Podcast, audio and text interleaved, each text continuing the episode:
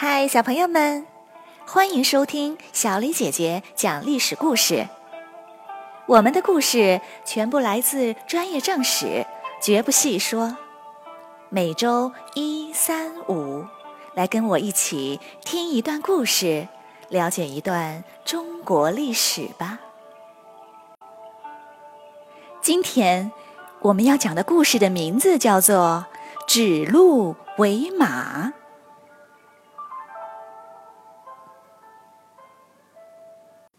赵高从小就进宫当了太监，由于办事能力强，被提拔为中车府令，也就是管理皇帝车马的官员，并且他精通法令，是皇子胡亥的老师。那一年，秦始皇在巡游途中，到沙丘突然病死了。赵高说服胡亥和丞相李斯。修改了诏书，改立胡亥为太子。胡亥继位为二世皇帝后，赵高官升一级，任郎中令，掌管了宫中的大权。胡亥对赵高非常信任，有什么事儿都向他请教。赵高建议胡亥使用严刑酷法，杀戮公子，撤换官员。享受人生，重修阿房宫，不上朝议事等等。国家很快就失去了控制，变得乱糟糟的。老丞相李斯非常不满，他和几名官员一起对胡亥说：“现在天下到处都是盗贼，杀了一批又一批，这样下去可怎么得了？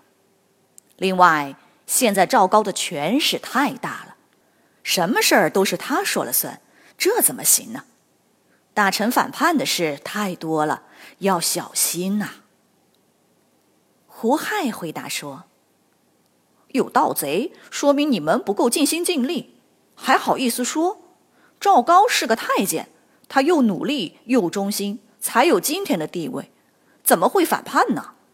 我有不懂的事儿，不问他。”难道问你们这些糟老头子吗？这件事，胡亥也告诉了赵高。赵高就说：“李斯是怕我分了他的权力。你看，他儿子管的地方盗贼最多，真正想要谋反的应该是他。”于是，胡亥派赵高把李斯抓了起来。对他严刑拷打，李斯实在忍受不了，只好屈打成招，承认谋反，随后被满门抄斩。胡亥对赵高说：“多亏了你，我差点就被李斯这个老家伙给骗了。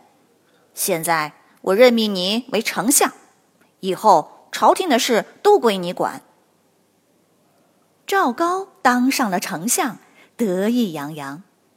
然而，多少有一些官员对他不太服气。赵高想出了一个大胆的主意，在一次上朝的时候，他牵了一头鹿献给胡亥，说：“这是我新得的一匹好马，您看怎么样？”胡亥一脸诧异地说。这不是一头鹿吗？怎么说是马呢？您是不是晕了？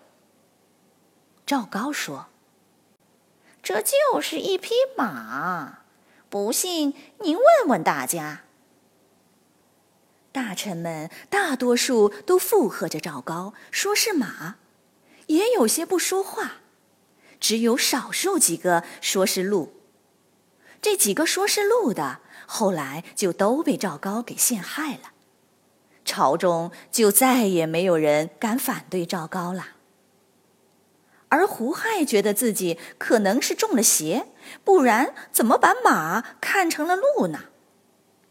这时，项羽破釜沉舟，秦军吃了大败仗。胡亥不断派人去问赵高怎么回事儿。赵高生怕被牵连，便躲在家里假装生病了，谁也不见。不久，章邯投降了项羽，刘邦也攻到了武关外，秦国的半壁江山转眼就没有了。赵高心想，这一下可要玩完了。他赶紧联系刘邦，说：“我放你进来，我俩把关中分了，各自称王吧。”可二世皇帝胡亥要怎么办呢？赵高派亲信假称盗贼来了，攻入了胡亥的住处。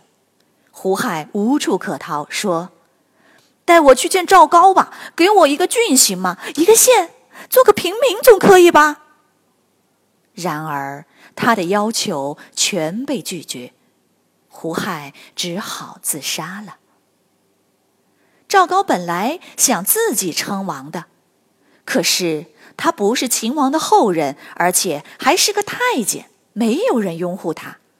他只好找到胡亥的一个侄子，名叫子婴，立他为秦王，不敢再用皇帝的称号了。随后举行继位仪式，斋戒到第五天，子婴说自己生病了，不能出席仪式。赵高很生气，冲进宫去要责骂子婴。子婴早有安排，几个人当即把赵高给杀了，然后株连三族。子婴当了四十六天的秦王后，刘邦带兵攻入。子婴坐着白色的车马出咸阳城，脖子上系着丝带，跪在路边投降了刘邦。曾经威震天下的秦国，就这样。灭亡了。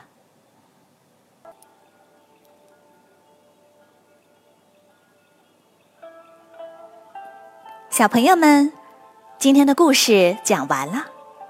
你来说一说，如果你是胡亥，你看到的是鹿，可是大家都说是马，和你的看法不一样，你还会坚持自己的看法吗？你会怎么办呢？欢迎你们进入公众号，用语音来回答我们的问题。好了，今天的故事我们就讲到这里，我们下个故事再会。